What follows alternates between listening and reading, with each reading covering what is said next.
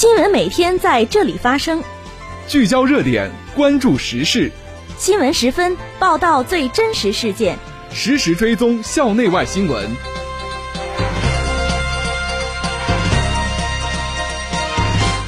听众朋友，下午好，欢迎收听今天的新闻十分。今天是二零二二年十月十九号，星期三，农历九月二十四。来看一下天气情况。今天夜间到明天白天。聊城地区天气晴，气温七度到十九度。这次节目的主要内容有：党的二十大主席团举行第二次会议，习近平主持会议；解放军和武警部队代表团继续讨论党的二十大报告；外国政党政要和各界人士热烈祝贺中共二十大胜利召开；聊城大学承办第十五届全国三 D 大赛山东赛区评审会。下面请听详细内容。首先是聚焦二十大专栏。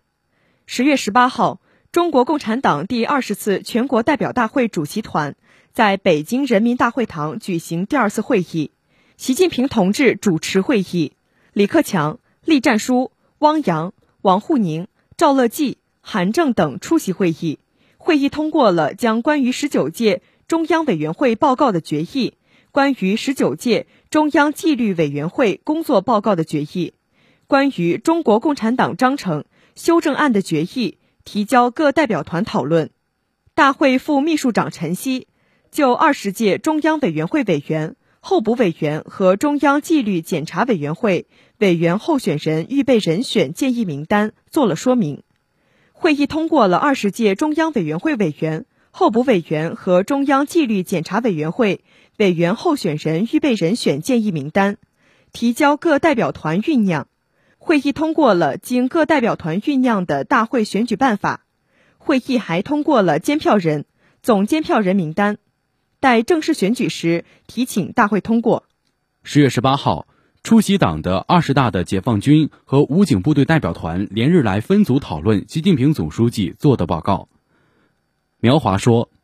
习近平总书记做的报告立即奋起强国复兴的战略总纲，是举旗定向。开心图强、凝心聚力的好报告，又是一篇马克思主义纲领性文献。新时代十年创造的奇迹、实现的飞跃是历史性的，归根结底靠习近平主席核心领航、思想指引。从百年看十年，形成两个确立是历史必然；从十年看新的百年，坚持两个确立是时代选择。捍卫这一重大政治成果。就是捍卫党运国脉和复兴前景，要聚焦深刻领悟两个确立的决定性意义，迅速兴起学习贯彻党的二十大精神热潮，持续深入用习近平新时代中国特色社会主义思想铸魂育人，全面加强军队党的建设，深入贯彻军委主席负责制，紧实推进军事斗争准备，以新时代新征程奋斗者状态真抓实干。确保如期实现建军一百年奋斗目标。张生民说：“习近平总书记做的报告是一个举旗定向、凝心聚力、复兴图强、团结奋进的好报告，给全党以坚定方向，给人民以强大力量，也给当今充满矛盾和挑战的世界以信心与希望。新时代十年是党史、新中国史、改革开放史、社会主义发展史。”中华民族发展史上浓墨重彩的辉煌篇章，为实现强国复兴提供了更为完善的制度保证、更为坚实的物质基础、更为主动的精神力量。实践证明，核心引领方向，核心凝聚人心，核心汇聚力量。我们要全面贯彻习近平新时代中国特色社会主义思想和党的二十大精神。把对两个确立决定性意义的深刻感悟转化为做到两个维护，贯彻军委主席负责制的高度自觉，衷心维护核心，矢志奋斗强军，确保如期实现建军一百年奋斗目标。十月十八号，在中国共产党第二十次全国代表大会召开之际，外国政党政要和各界人士致电致函中共中央和习近平总书记。热烈祝贺中共二十大胜利召开。上海合作组织秘书长张明表示，上合组织国家普遍赞赏并高度评价中国共产党领导国家取得的伟大发展成就。相信中国二十大的胜利召开，将成为全面深化中国同上合组织国家合作，构建更加紧密的上合组织命运共同体，创造新条件，开辟新机遇。此外，发来贺电贺函的还有尼泊尔总统班达里、巴基斯坦穆斯林联盟主席、政府总理夏巴兹、南苏丹苏丹人民解放运动副主席、副总统瓦尼、塞尔维亚前进党副主席、国民议会议长奥尔利奇、马尔代夫进步大会联盟首秀、前总统亚明、日本社会民主党党首福岛瑞穗、韩国共同民主党党首李在明。俄罗斯联邦共产党主席久加诺夫、南非共产党总书记马派拉、德国社民党前主席、前政府副总理兼外长加布里尔、意大利前政府总理、欧洲意大利人基金会主席达莱马、